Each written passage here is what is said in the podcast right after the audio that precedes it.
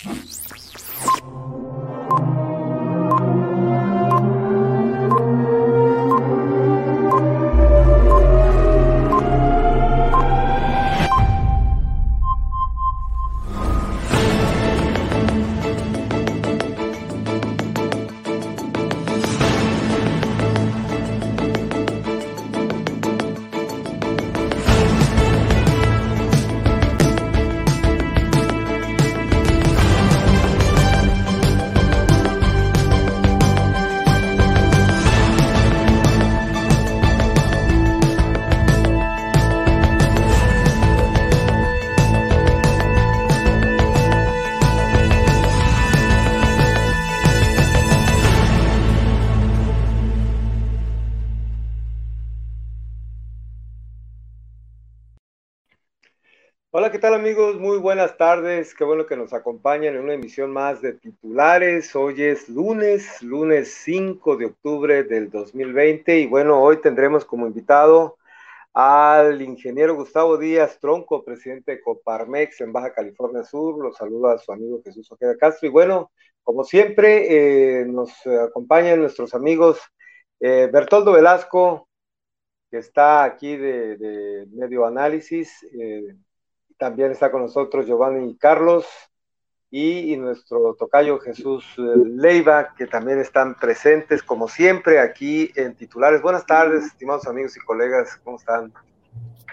Buenas tardes, compañeros. Buenas tardes a todos.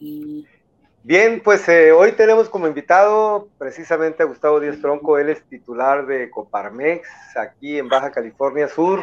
Mucho de qué hablar con los empresarios de la entidad. Buenas tardes, ingeniero, ¿cómo le va?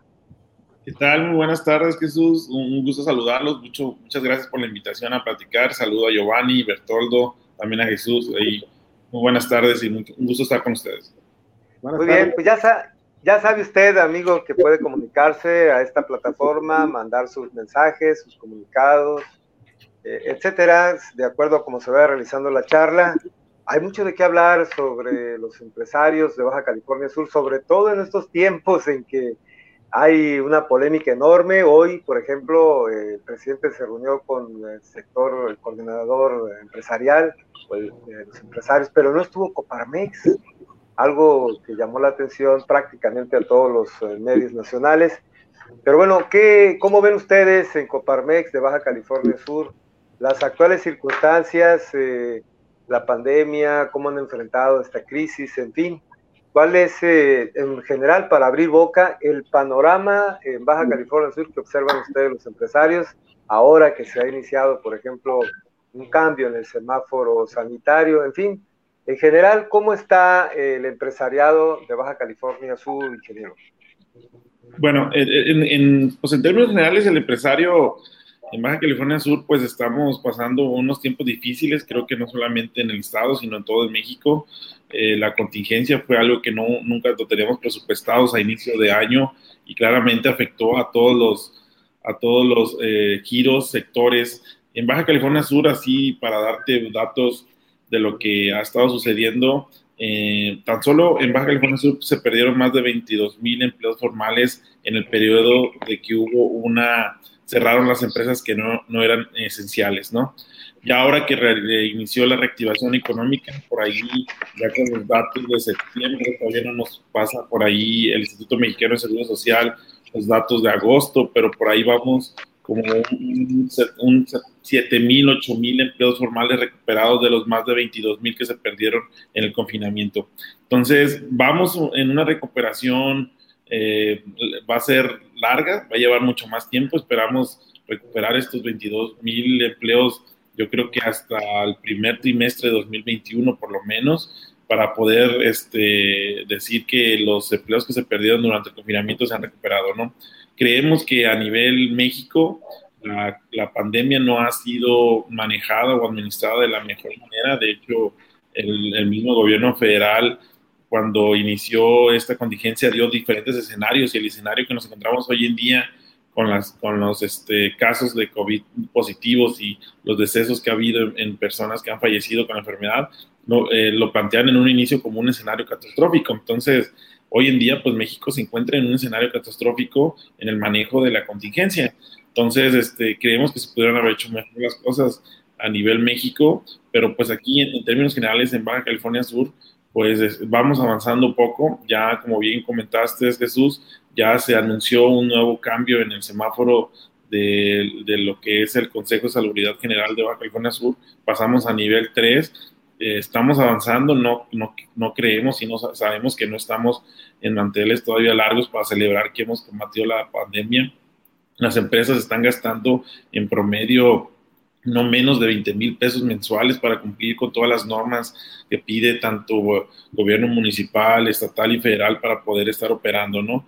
Lineamientos, el mandar a sanitizar las oficinas, este reordenamiento de los espacios de los centros de trabajo. Entonces, es un gran esfuerzo que está haciendo el sector empresarial para cumplir con los requerimientos, eh, esperar que la curva de, de la contingencia siga bajando pero pues ahorita todavía seguimos en una etapa muy delicada. Ha habido empresas que definitivamente no han podido superar esto y pues están en una crisis roja, por decirlo. Muy bien, Jesús Leiva, adelante, compañero.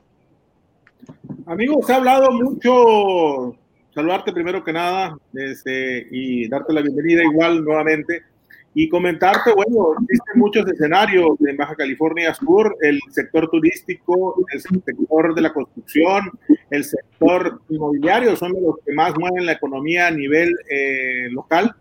Y finalmente, pues fue los que mayormente se trastocados en este sentido. Eh, muchos han hablado de una recuperación, sobre todo en, el sector de los empleos. Este, ahorita tú has mencionado 22 mil perdidos ¿Cuántos se han recuperado en los últimos meses? Porque hemos, hemos escuchado hablar a, los funcionarios de una recuperación en estos, en estos últimos, eh, en el último mes principalmente. Bueno, del inicio de la reactivación económica, que, que, ya se iniciaron las operaciones, poco a poco se han recuperado en promedio 8 mil empleos formales. Estamos hablando que más o menos el 40% de los empleos que se perdieron en la contingencia ya se recuperaron. Eh, y obviamente pues es muy difícil este, poder tener la estadística de los empleos informales, ¿no? Pero sabemos que hubo muchísimos empleos informales que también la gente pues dejó de recibir un sustento para poder este, llevar a casa a sus familias, ¿no? Entonces sí fue una situación que afectó a muchísima gente el, el, el periodo de confinamiento, ¿no? Ahí nosotros como Coparmex para poder evitar que se perdieran tantos empleos como se vio en México y más de un millón de empleos formales en, México y 22 mil en, Baja California Sur, hicimos unas propuestas muy concretas al gobierno federal a través de la Secretaría de Hacienda y Crédito Público para apoyar lo que fuera el, no perder tantos empleos y que hubiera una reactivación económica lo antes posible, ¿no? Estos, estos tres propuestas muy concretas le llamamos eh, lo que fue eh, el...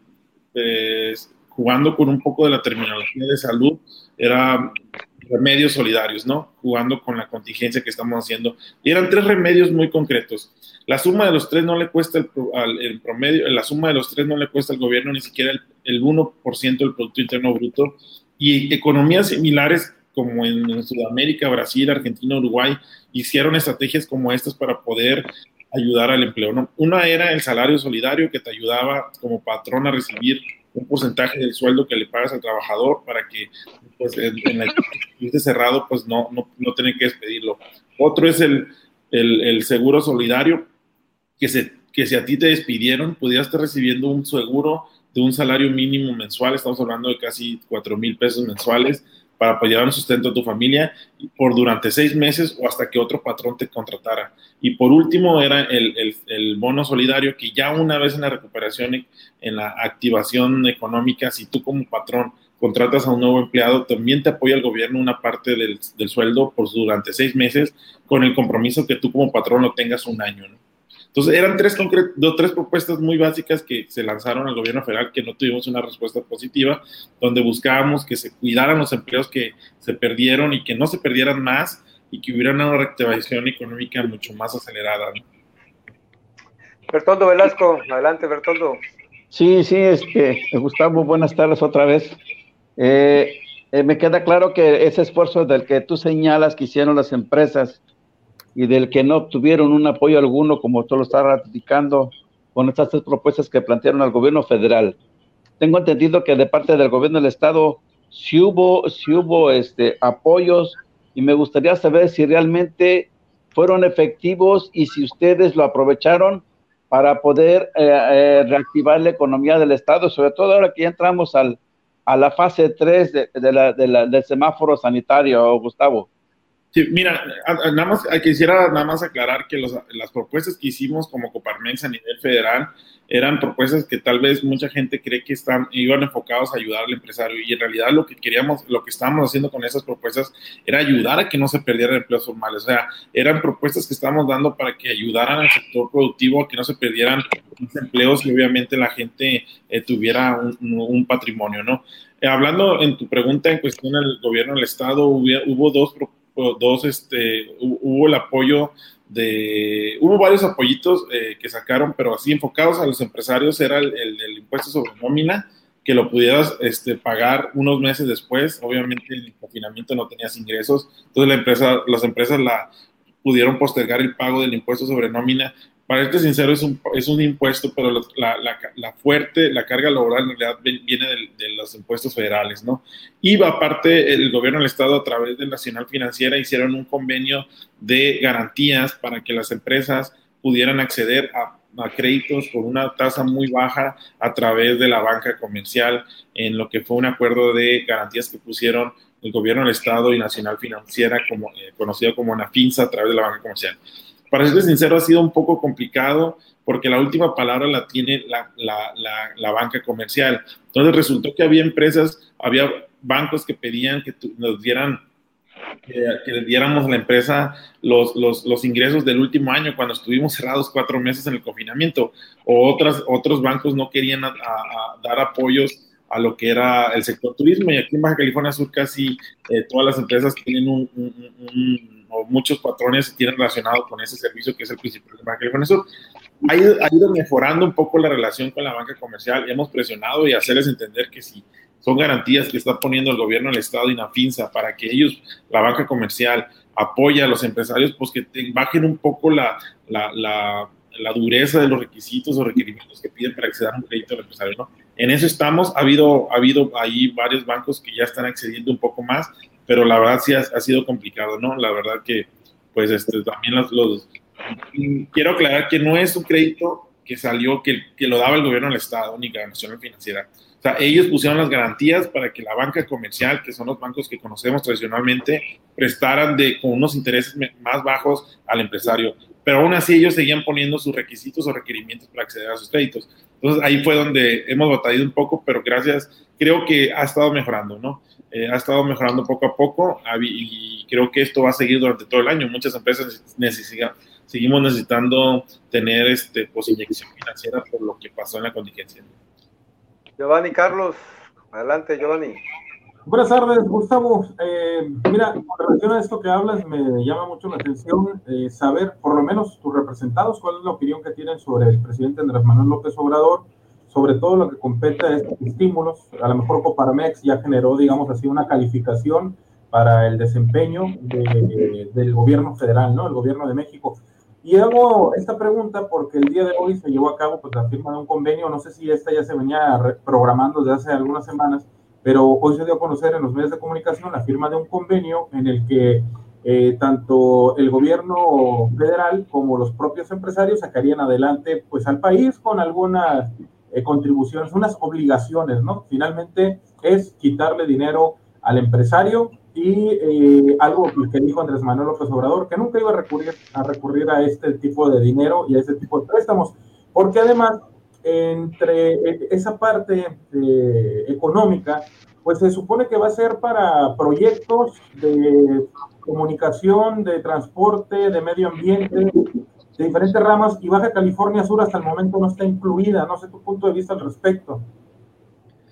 Mira, e, esa es, una pregunta muy interesante y creo que aquí podríamos tener una muy buena, o sea, nos podríamos entender con muchas cosas. Eh, en términos generales, que sentimos que del gobierno federal ha habido cosas positivas y hay cosas que negativas. Hay, ha habido muchas áreas de oportunidad. En, en instancia rápida te comento, eh, Coparmex y dimos ahí unas propuestas de inicio para el aumento del salario mínimo y para iniciar lo que es una reforma al sistema de pensiones que existe hoy en México. Esas dos propuestas el gobierno federal las adoptó y han salido hacia adelante. Creo que eh, han sido éxitos que hemos tenido en relación con el gobierno federal. Por otra parte, por ejemplo, vemos la propuesta de remedios solidarios para apoyar el empleo que estábamos platicando hace un momento, pues no salió favorable. Que también estamos viendo, estamos viendo mucho federalismo, centralismo en, en las políticas públicas y en, y en, la, y en, la, en el manejo de los presupuestos. Eh, el, ya, ya se salió la propuesta de la Secretaría de Hacienda para lo que es el presupuesto de egresos de la Federación para el 2021. Los, todos los estados tuvieron un recorte presupuestal.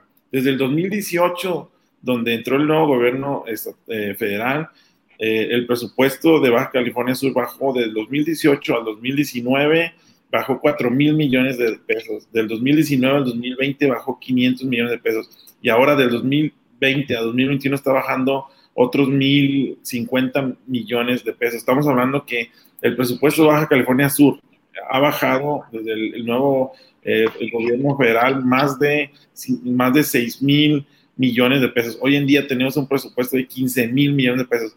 Entonces, ¿qué está sucediendo? Muchísimas, eh, y esto fue a todos los estados, ¿no? Nosotros estamos viendo un gobierno centralismo, un federalismo que, no que vemos que no está eh, beneficiando, a ciertas eh, regiones económicas o centros de desarrollo, como viene siendo, hablando en, específico Baja California Sur. Tenemos un municipio que genera un gran derrama económica de ingresos para la federación, como en los Cabos San Lucas, con tantos desarrollos e inversiones que ha habido. Lo mismo sucede con La Paz, ¿no? Entonces, ¿qué sucede cuando está pasando eso? Pues obviamente eh, somos un estado con mayor inmigración del país de conacionales que vienen a buscar, pues podemos decir, en sueños californianos, conseguir un trabajo en un, en un estado donde ha habido un crecimiento en los últimos, de mayor crecimiento en los últimos años en, comparación con otros estados de la República. Entonces, estos recortes presupuestales que se están yendo a programas que vemos que no son, que no son viables o que no generan el, retorno o el crecimiento económico como serían otros, la cancelación del aeropuerto, el tren Maya, que todavía tiene muchas dudas, el, en vez estar buscando energías renovables, está yendo a una refinería que genera altos costos y con este...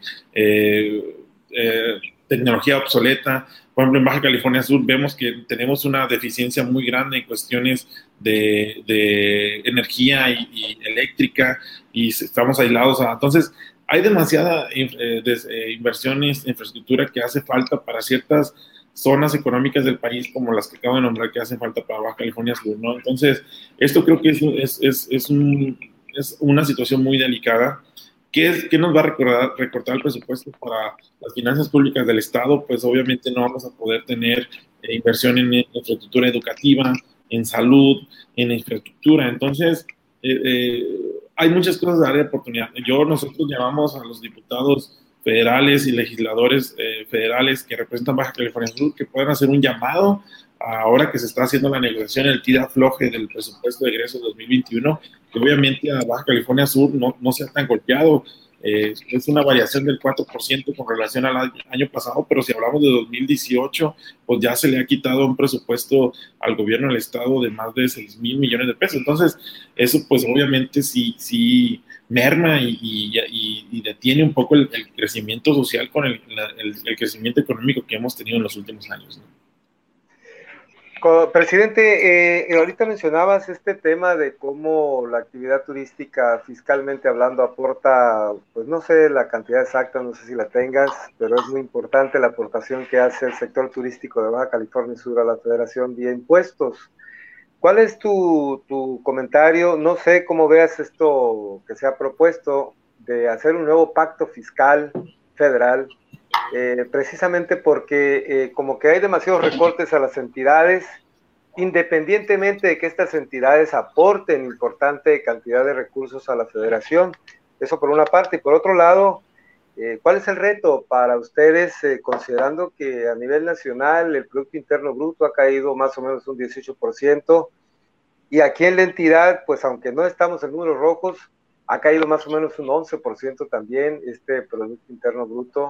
Afortunadamente todavía seguimos con números negros, no, no, sé, no sé cómo lo veas tú, pero en, la parte fiscal, sobre todo porque viene un cierre de año, ¿no? Viene el último trimestre en donde pues eh, parece que no hay el apoyo suficiente del gobierno federal para que los empresarios pues puedan desempeñarse sin tanta presión luego de que prácticamente todo el año pues eh, no han trabajado, por lo menos, no sé si al 50%, ¿no? Entonces, eh, ¿cómo ves esto del, de la propuesta de, nuevo, de un nuevo pacto fiscal? ¿Cómo podría beneficiar a los empresarios? Y este reto del cierre de años desde el punto de vista empresarial, que son un montón de cosas que los empresarios pagan, aunque muchas veces la gente en común no nos damos cuenta o no queremos darnos cuenta, ¿no? Entonces, eh, ¿cuál es tu comentario al respecto? Mira, eh, hay ahorita en, el país está sucediendo ahí varias situaciones con unos estados que de hecho que por ahí ya se han enterado que renunciaron a la, a la al, ¿cómo se llama? de gobernadores, este que precisamente Carlos Mendoza, nuestro gobernador, lo presidió un tiempo ya eh, durante el año pasado. La CONAGO es correcto. Creo que eso, este, porque están exigiendo ciertos gobernadores de estados que haya una, un, nuevo pacto fiscal, que haya un reordenamiento precisamente en, los presupuestos de ingresos. La verdad es que eh, en primera instancia creo que no es beneficioso que se hubieran salido de la CONAGO, creo que es una institución que, suma más que hubieran estado ahí ellos para, poder este, negociar esto, ¿no? Creo que sí hace falta un reordenamiento, un equilibrio en los presupuestos de egresos de la federación. Se está yendo muchísimo a proyectos eh, que tal vez no sean tan productivos y no generen y no apoyen junto con la iniciativa privada que haya un crecimiento económico.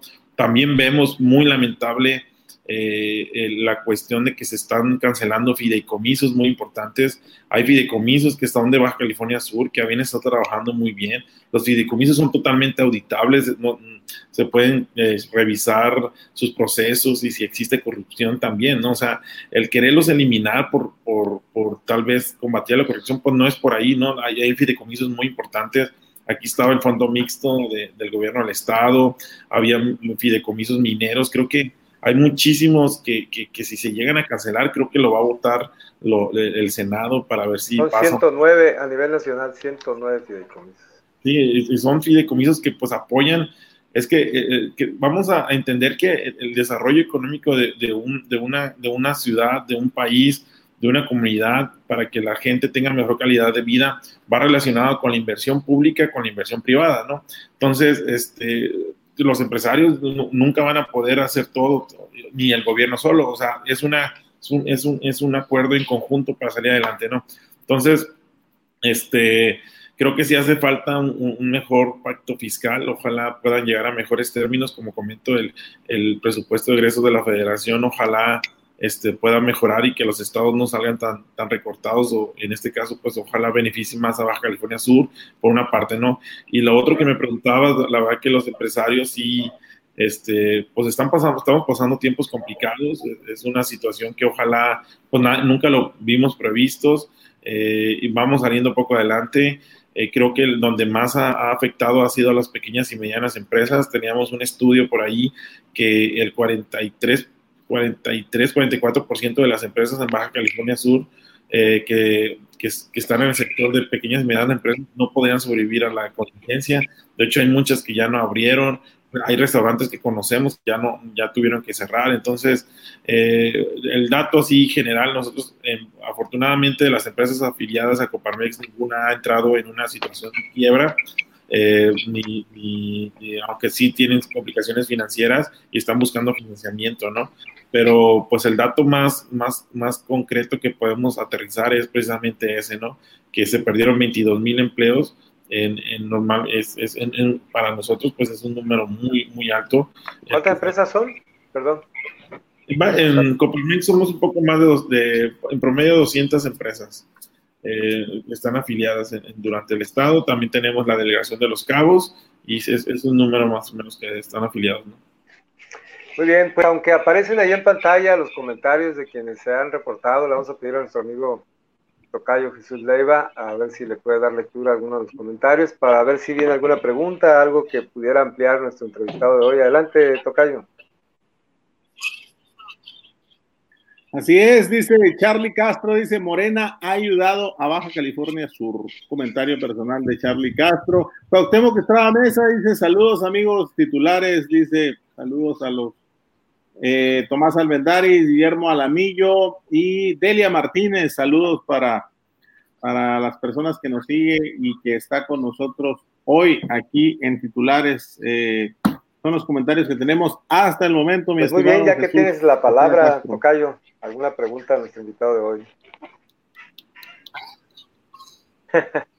Ah, este, pues de una vez, aprovechando, ya, ya que andamos por aquí, como dicen, este, pues preguntarle cómo ve eh, Coparmex, eh, cómo ve el esquema nuevo que se está por autorizar, si no me equivoco, eh, del régimen de pensiones. Es, un régimen que creo no le abona mucho en, el, por, el, por la parte oficial, pero sí obliga más a los, a los patrones y sobre todo a los trabajadores. Así que, ¿cuál es tu punto de vista en relación a ello? Mira, fíjate que para serte sincero, hay patrones que, que, que, sí están un poco preocupados, pero en realidad en este nuevo, nuevo sistema de pensiones que se está proponiendo, eh, eh, la aportación del trabajador y la aportación del, del gobierno no aumenta.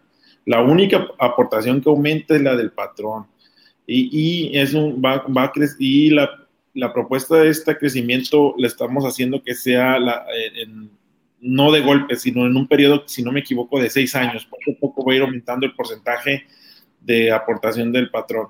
En términos generales, aunque aquí podemos decir que el menos beneficiado es tal vez este, el patrón, pero creemos que es bueno, porque también otra de las cosas que se está proponiendo es que las semanas de cotización del trabajador disminuyan. Hay países que están aumentándola, pero en realidad no estamos poniendo en la media internacional. Y pues estamos incluyendo también el favorecer a nuevas formas de trabajo que se dan con ahora que son los millennials y los freelancers y todo esto, ¿no? Entonces, la verdad es que el sistema de pensiones es una propuesta que lanzamos desde varias organizaciones civiles junto con Coparmex y que afortunadamente el gobierno federal sí la está adoptando, la está trabajando y yo creo que va a salir para adelante. Creo que es algo bueno para México, ya que si no tenemos un sistema de pensiones adecuado puede colapsar la economía en un futuro. Entonces creo que es bueno que se dé este, este, este, esta propuesta. Lo único que hubo cambios por ahí, que ya se salió la iniciativa ah, presentada a la Cámara de Diputados, es que no estamos de acuerdo que se está queriendo poner un tope a las comisiones de, de los afores dentro de la propuesta. Creemos que es, no es bueno que el gobierno federal limite los, las comisiones o, los, o, las, o los cargos que pueden realizar las entidades financieras. Sí deben de ser muy, muy transparentes y creo que el ciudadano sabe que tiene totalmente libertad sin ningún costo de cambiarse de un afore a otro. Hoy en día tú puedes cambiar tu afore como si cambiaras un, tu número telefónico pero creo que eh, no ayuda a que en cierta forma a la industria financiera el, estarle topando comisiones, ¿no? Sí podríamos regularlas, pero no toparlas o manejarlas de otra manera, ¿no? Bertoldo Velasco, adelante, Bertoldo. Pues yo ya quiero entrar en materia política, porque sé que los empresarios son apolíticos, ¿verdad? Pero primero, son dos preguntas. ¿Cómo viste la marcha del sábado? ¿Se cumplió o no se cumplió la expectativa? Y segundo, ¿qué opinas de, esta alianza que están formalizando cinco partidos políticos para enfrentar a Morena al 2021, si le conviene o no le conviene al sector empresarial. Mira, eh, lo primero que me comentas de este movimiento que está sucediendo en México, Frena, para serte sincero, nosotros como Coparmex no estamos a favor de quitar al presidente de la República. Es, es un presidente constitucional, no estamos a favor de eso, sí estamos a favor de hacer críticas constructivas, sí estamos a favor de hacer propuestas de trabajar en beneficio, en beneficio de la ciudadanía y de México, estamos a favor de hacer, este, levantar la voz cuando sea y aplaudir cuando sea, ¿no? Pero sinceramente Coparmex no está a favor de que se destituya al presidente. Él, por ejemplo, está promoviendo una encuesta de, de lo que es de, evaluar si se quita o no al presidente, eso es otra cosa. Pero Coparmex de ninguna manera está motivando a que el presidente se quite. ¿eh? Es algo que hemos señalado. Sí, entramos a discusión, sí entramos en materia de eh, criticar qué cosas vemos que este, están a favor y cosas que están en contra, ¿no? Pero fuera de eso, eh, vemos la libertad de expresión es muy buena. Si la gente quiere ir a, hacer un, llamado o hacer un adelante, debe permitir la libertad de expresión, ¿no? Y por la otra que, preguntas del frente común que se está realizando en partidos, que salió por ahí un, un, anuncio, yo creo que es importante que decirle a la ciudadanía que ya estamos en una época donde, donde no importa la marca, no importa el partido, sino más que nada importan los perfiles. Creo que es muy importante que la ciudadanía evalúe los perfiles de los candidatos sin importar a qué partido están, ¿no? Yo creo que esa es la clave para poder tomar una mejor decisión a la hora de votar, ¿no? Yo creo que invitaríamos a los, a los ciudadanos a que eh, eh, eh, su voto vaya enfocado al perfil y no al partido. Dentro de los integrantes de Coparmex, presidente, o el tipo de empresas que puedan tener, aquí la economía está muy centrada en la actividad turística, pero también en el sector público. ¿Hasta dónde esta, digamos, política de austeridad del gobierno federal ha afectado a las empresas subcalifornianas, considerando que históricamente, pues han sido, digamos, eh, eh, factor de desarrollo de las empresas, la relación económica con el sector eh, público? Y ahorita mencionabas, hay una reducción del presupuesto, hay una política de austeridad del gobierno federal en sus dependencias, que son alrededor de 53, 54 delegaciones aquí ¿Cómo les ha afectado a ustedes, si es que les ha afectado esta nueva forma de interrelacionarse de parte del gobierno federal en sus representaciones en el Estado con las empresas locales? Mira, el, tema de la austeridad yo creo que es, es algo que, por ejemplo, hemos aplaudido. Creo que eh, es bueno llevar una austeridad eh, en el gobierno. Sí, creo que la política de austeridad que se quería implementar es, es favorable. Eh, pero ahí es donde caemos que hemos visto en el gobierno federal a veces un doble discurso, ¿no? E igual con el tema de anticorrupción, que también lo aplaudimos, estamos nosotros súper a favor de que exista una, una, una estructura de anticorrupción eh, tanto a nivel nacional, estatal. De hecho, eh, de hecho comentar que, que, por ejemplo, en Baja California Sur, Coparmex y otras sesiones civiles estuvimos trabajando muchísimo para que se creara el sistema estatal anticorrupción y con todas estas situaciones que ha estado sucediendo en el Congreso del Estado, ha estado pendiente que se inicie el proceso para nombrar al fiscal anticorrupción Baja California Sur. Ya el sistema estatal anticorrupción, tiene aproximadamente dos años, si no me equivoco, y esos dos años no se ha nombrado un fiscal anticorrupción que haría falta para que se, eh, la institución anticorrupción en Baja California Sur se fortalezca y tenga ya raíces, ¿no? eso es, es, por un tema, ¿no? Pero regresando al, comentario que haces de la autoridad, yo creo que, eh, pues en realidad eso no, no afecta de, de, facto a las empresas.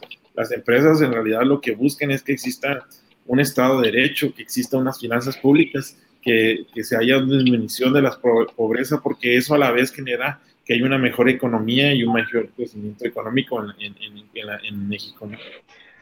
Ahorita te comentaba, eh, te preguntaba, ¿cómo esperas este fin de año, este trimestre? Un año complicado, pero se supone que hay una buena temporada eh, pues para el área turística de, toda la entidad. Este fin de año, este fin de, año, sí, este trimestre, ¿cómo lo esperan ustedes en términos generales? Pues sí esperamos un, yo creo que sí esperamos que sea el mejor trimestre del 2020, sin que sea un, un trimestre mayor que el de, el de 2020, 2019. O sea, el trimestre de, cierre de año creemos que sí va a ser el mejor eh, para, para, el año 2020, pero no va a superar los números que veníamos manejando en, en, este trimestre de fin de año para el 2019. La verdad que las empresas están tomando muchísimas estrategias de contención. Eh, obviamente se viene los cargos patronales de fin de año que viene siendo el más complicado, que es el aguinaldo muy pocas empresas están reactivando, están contratando, sí, están contratando algunas, pero, pero muchas de las que cerraron y despidieron, pues están recuperando su planta laboral, laboral pero no, no este, esperamos que sigan así, ¿no? Pero en, en, una manera reservada, a diferencia de otros años, ¿no? Entonces, es, viene un cierre complicado, esperemos que, que, este, nosotros creemos que sí va a ser el mejor trimestre de 2020, pero no superando lo del año pasado. Bien, eh, Leiva, Tocayo. Jesús Leiva. Ok, listo. Oye, amigo, este, en relación al conflicto del Congreso del Estado, en donde dos grupos este, se han ahora sí que disputado el poder económico y el poder eh, político. ¿Qué opinión les merece a ustedes como, como patrones, como iniciativa privada? Un tema que ha, pues, ha mantenido totalmente eh, paralizado el poder eh, legislativo Baja California Sur. Desafortunadamente existen muchos temas de gran relevancia para Baja California Sur, para los ciudadanos, y hasta ahora, después de una resolución que la Suprema Corte de Justicia de la Nación les puso un, hasta hoy, se pusieron prácticamente pues eh, a trabajar. Sin embargo, todavía existen muchas cosas en, el, en, en, la, en los temas políticos, en los temas del interés social que, que los, baja, que los californianos merecen, merecen de alguna manera u otra, pues ahora sí que un respeto para ese, para ese poder y ponerse a legislar. ¿Tú cuál es tu opinión como, como pues ahora sí, como, como sector empresarial en Baja California Sur en este conflicto?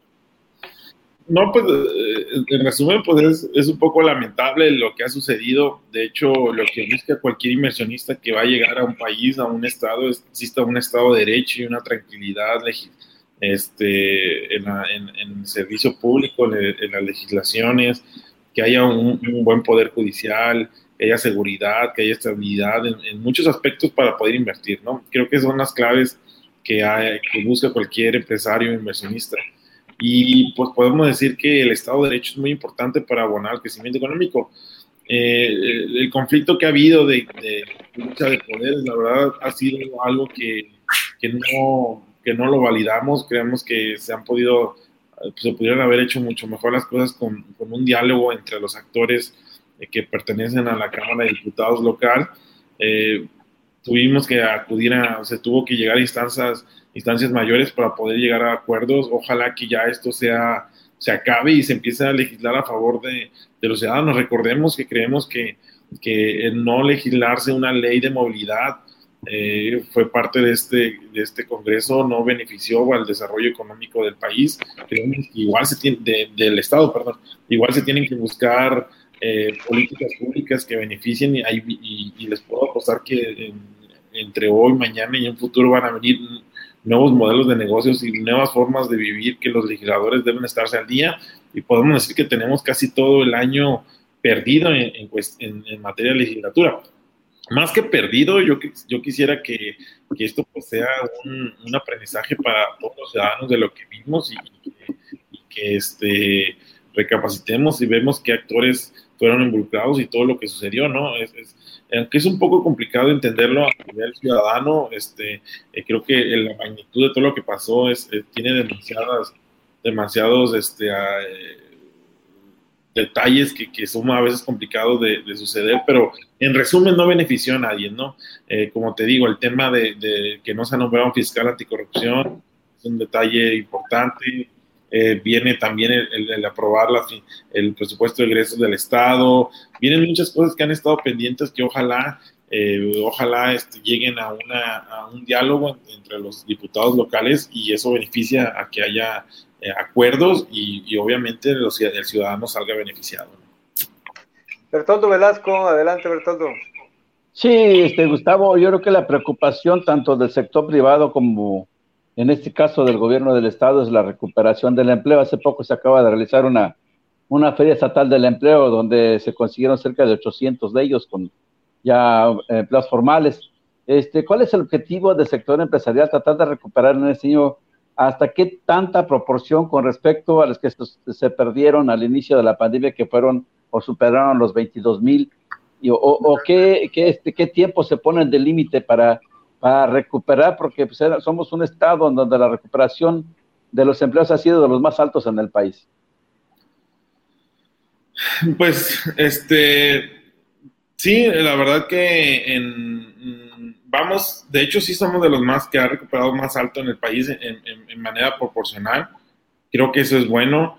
Eh, Baja California Sur, como sabemos, igual en los últimos años ha tenido un crecimiento económico muy, muy, bueno, en promedio un 10%. Sí, ya el último año empezó a haber números negativos por, por todo lo que está eh, sucediendo arrastre a nivel federal. Eh, yo creo que vamos a recuperar los, los números que veníamos teniendo en, en años pasados pero sí va a ser lento después de, la contingencia que hemos vivido, ¿no? Eh, yo, espero, yo espero que cerramos el 2020 con unos 12 mil empleos formales recuperados, de los, o sea, recuperado más del 50% de lo que tuvimos en la etapa de confinamiento. Pues eh, 2020 seguramente va a ser un año inolvidable, no solamente para los empresarios, sino todo el mundo, ¿no?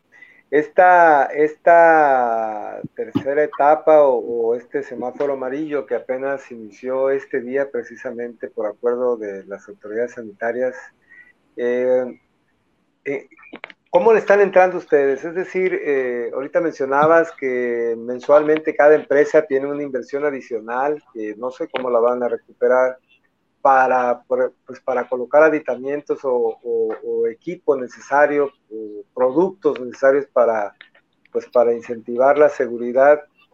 Eh, no sé si lo tengan medido ya, obviamente es apenas un día, pero ¿cómo les fue, en, eh, por lo menos en la, en la pasada, en el pasado semáforo, el semáforo naranja? ¿Realmente, eh, digamos, se activaron las empresas?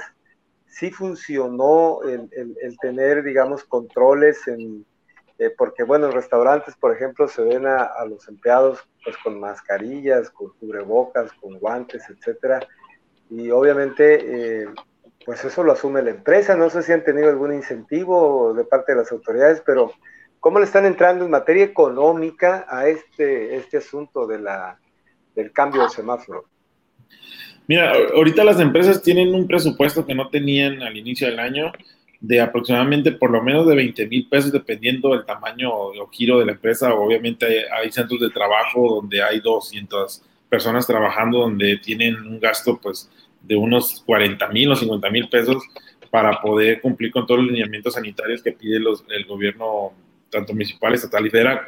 Eh, pero por lo menos en promedio tenemos el dato que son 20 mil pesos mensuales que, que, van a seguir de aquí al año y al resto del año y posiblemente gran parte de 2021. Eh, estamos hablando que, que, las empresas pues tienen que hacer este gasto y tener que recortar sus presupuestos, tal vez en marketing, tal vez en, en, en otras áreas que tenía para poder cumplir con eso, que es totalmente esencial y obligatorio, ¿no?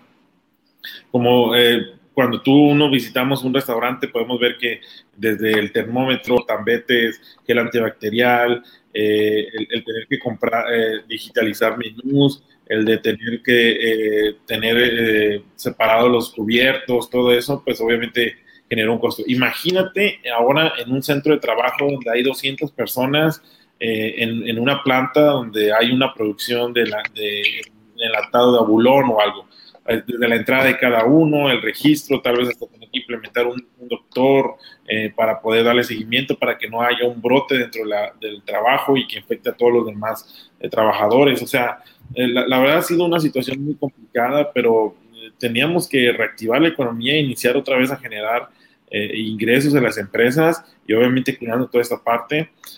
como los, los, los semáforos van marcando, el semáforo naranja que estábamos, en donde solamente había una, un 40% de tu aforo. Obviamente, pues si tú eras un lugar donde podías tener 10, eh, clientes al mismo tiempo, pues tenías 4, entonces tus ingresos están mermados. Igual ahorita que ya subió un 50%, tienes 10 posibilidades de atender clientes al mismo tiempo, pues ahora solamente son 5, ¿no? Entonces, eh, tus ingresos obviamente vienen, no, no, están, no, puedes, no puedes tener la misma cantidad de ingresos al tener una, una capacidad menor a la que tú puedas tener, ¿no? Entonces, ¿qué, ¿qué, es lo que tuvieron que hacer las empresas? Tuvieron que adaptarse a nuevas tecnologías, tratar de vender en línea, implementar carritos de venta, el tratar de llevarte a domicilio. Entonces, muchas estrategias, algunas aplicaba, otras no aplicaba, pero fueron acciones que tuvieron que obligar a las empresas, que en cierta forma está bien porque nos adelantamos a algo que venía siendo ya algo que venía en tendencia, pero lamentablemente que tuvo que ser después de una contingencia sanitaria, ¿no? Pero, Oye, ¿sí? Sí, Gustavo, este, este dinero adicional que no estaba presupuestado, este gasto adicional, ¿no se carga al, al costo del producto final? ¿No genera inflación? Pues sí, algunas empresas sí lo cargaron. De hecho, si un producto te llega a costar 100 pesos, posiblemente hoy en día te cueste 110 pesos, porque sí, las empresas van a tener que de cierta forma recuperar los presupuestos perdidos y, y, de cierta forma van a tener que es, posiblemente hoy en día eh, no, ha, no, ha, no hemos visto tal vez este crecimiento en los precios o servicios, pero yo creo que en un plazo de inicio del 2021 lo vamos a sentir un poquito más. ¿no? O sea, al final de cuentas, el consumidor final lo vamos a terminar pagando, ¿no? Pues lamentablemente, en muchos de los casos así va a ser. Tocayo, Jesús Leiva, ¿algún comentario, pregunta más adicional? Adelante. Así es, este, pues ahora sí que el sector empresarial ha venido sacando la casta, eh, ha venido entrándole a diferentes esquemas, sobre todo ayuda a sus empleos, a sus empleados, pero muchas empresas ya no, han, ya no, ya no van a volver a ver la luz del día. Este, ya hemos visto un número considerable de empresas este, que ya no abrieron sus puertas, ya no pudieron abrir sus puertas. Este, ¿Tienen cuantificado ustedes el número de empresas en Baja California Sur que ya cerraron, que ya se perdieron?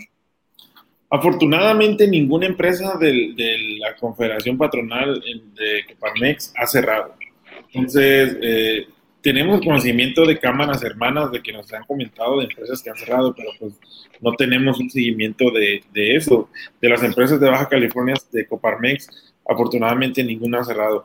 Eh, las, las, empresas de Coparmex, eh, aunque sí tenemos pequeñas y medianas empresas, pero el gran fuerte pues son grandes empresas que tienen un alto planta laboral o trabajadores y pues eh, en cierta forma tienen un, tenemos un capital un poquito mayor para sobrevivir, ¿no? o, podemos invertir un poco más para poder salir adelante. De empresas Coparmex ninguna cerrado. Sí hay empresas que tenemos conocimiento que tienen números rojos y están buscando financiamiento y que están en una situación delicada, pero al día de hoy ninguna cerrado. Bertoldo Velasco. Sí, amigo, este, pues no nos queda más que estar, eh, preguntarte sobre la, la situación del sector empresariado, sobre todo porque hoy nos dijo la, la doctora Blanca Pulido, de titular de COEPRIS, que, este, que hay negocios que no están respondiendo a los protocolos y por eso se ha, se ha llamado la atención o infraccionado a más de 106 de ellos en el sector que tú representas.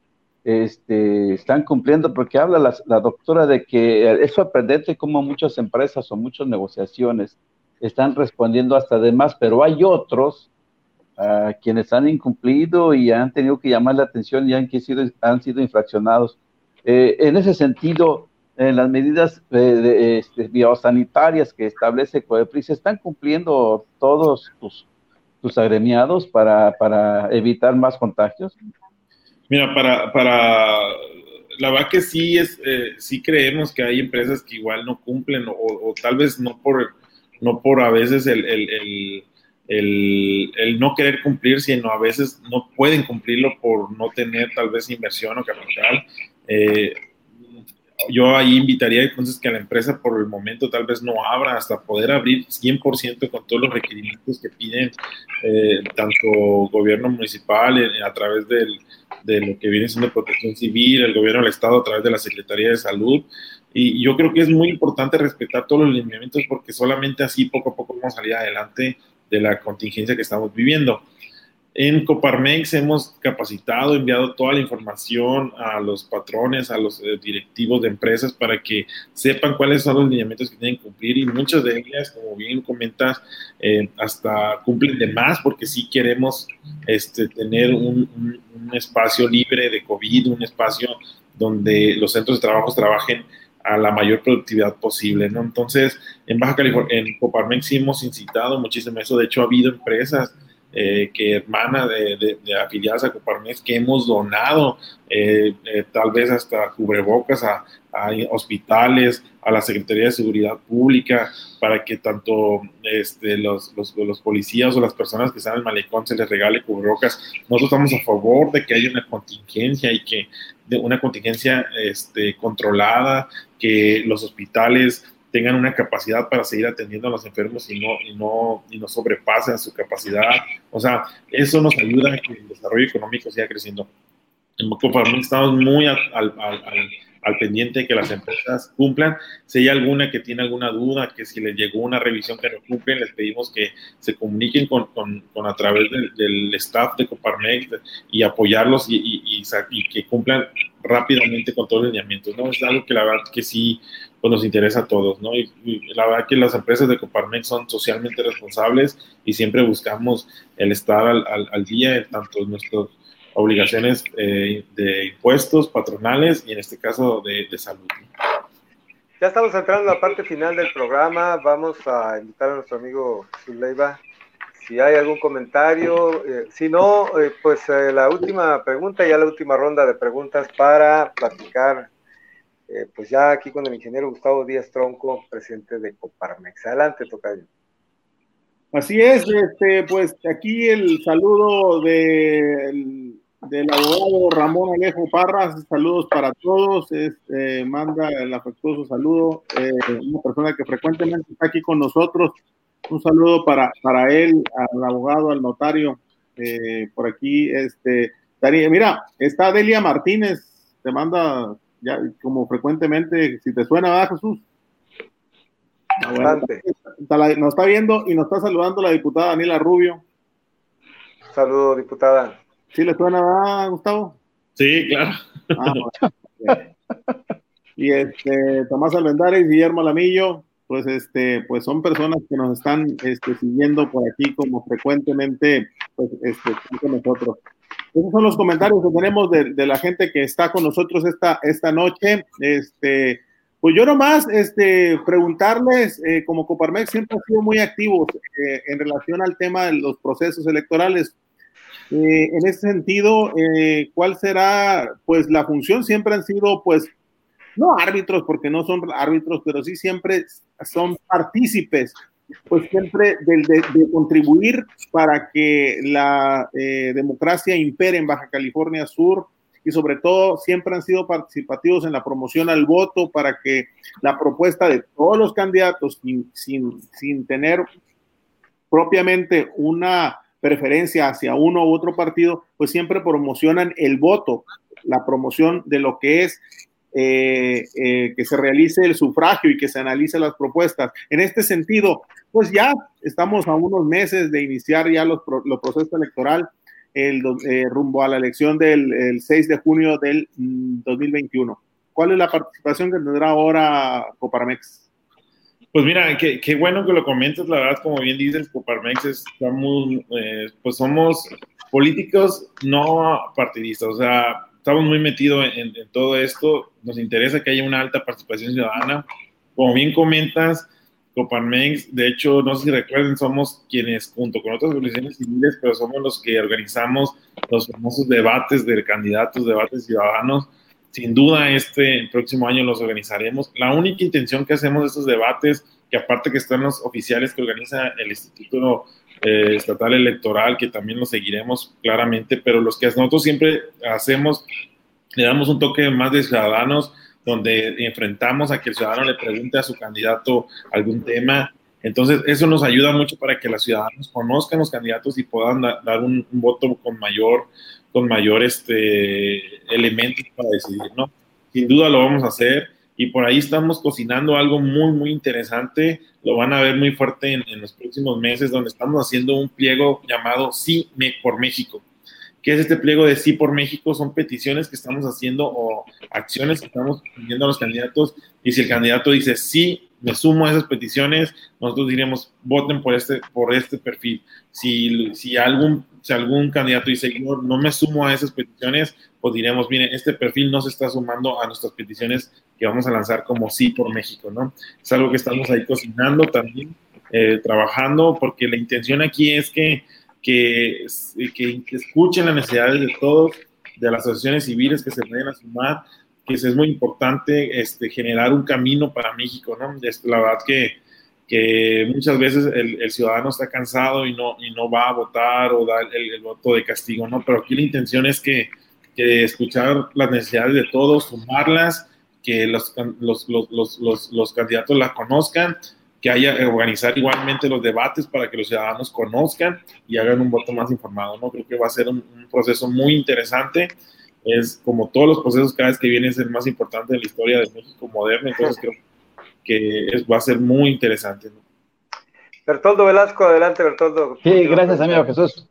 Pues preguntarle también a, a, a Gustavo, pues yo creo que este ha sido un año muy difícil y venimos arrastrándolo desde, desde el 2019 por la caída de la economía nacional a, a menos 18% del Producto Interno Bruto, pero se viene una elección donde se van a, donde se van a votar por, por, la, por, por la renovación de la gobernatura.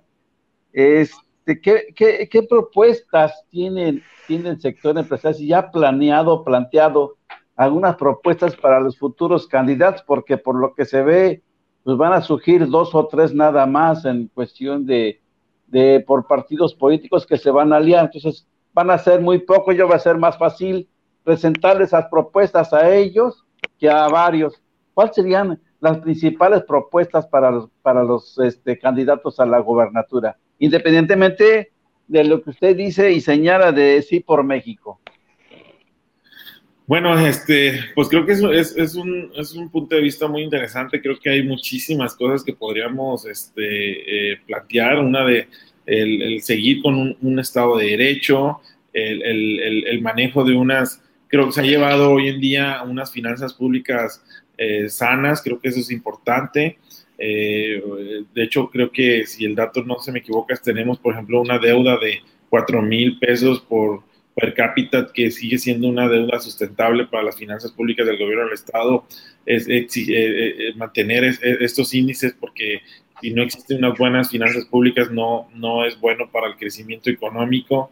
Eh, el que eh, trabajar en temas de transparencia y anticorrupción creo que es una de las tareas donde hemos estado ahí pendientes, eh, como comento, aparte de y aquí pues está un poco más eh, falta por cumplir en el poder legislativo el que es el nombre fiscal pero que se profesionalicen que estas instituciones agarren mayor fuerza no yo creo que por ahí va a ser interesante irnos eh, en platicar con, los próximos eh, candidatos a gobernador y pues buscando siempre que haya mejores condiciones y certidumbre para poder que siga habiendo crecimiento económico e inversiones en Baja California. Pues ingeniero Gustavo Díaz Tronco, muchas gracias por estar con nosotros, presidente de Coparmex. Un comentario final hacia quienes siguen esta señal, esta transmisión, a la ciudadanía en general, no solamente para el sector empresarial, pues algún, algún mensaje que quiera usted enviar ya para concluir. Sí, no, pues primero les quiero agradecer a Bertoldo, Jesús eh, Ojeda, Jesús Leiva, Giovanni, que, estuvo acompañando también la, la invitación. Eh, cuando gusten, saben que nos encanta mucho platicar estos temas. Eh, creo que vienen, eh, creo que ahorita estamos en, un, en, una situación muy complicada para no solo para Baja California Sur, sino para México en temas económicos. Eh, creo que tenemos que hacer un esfuerzo, tanto el sector patronal como los trabajadores, para salir adelante. Esperemos, ojalá, recuperar los más de 22 mil empleos formales que se perdieron. Eh, es una situación muy compleja y, y, estamos trabajando en ello, ¿no? Y, y creo que viene el, el, el, tema electoral el próximo año, va a ser algo que, que va a estar en las portadas de todos los medios, es algo muy interesante. Yo aquí llamamos a que la ciudadanía se informe, esté al pendiente y participe. Ojalá levantemos el, porcentaje de participación ciudadana en, las elecciones, sería algo muy bueno y, y, creo que es muy importante que la gente se informe y participe, eso es lo, es lo, más importante. ¿no? Vienen tiempos muy complicados y solamente vamos a salir adelante si es que nos involucramos como buenos ciudadanos. Muy bien, definitivamente, así esperemos que sea. Pues bien, muchas gracias, ingeniero Gustavo Díaz Tronco, por estar con nosotros en esta ocasión aquí en Titulares. Seguramente no será la, única ocasión. Eh, en los próximos meses vamos a ir hablando también, no solamente con los dirigentes políticos, sino también con los representantes de los diversos sectores, pues para ir platicando este proceso social, político, económico que vive la entidad. Muchas gracias por estar con nosotros.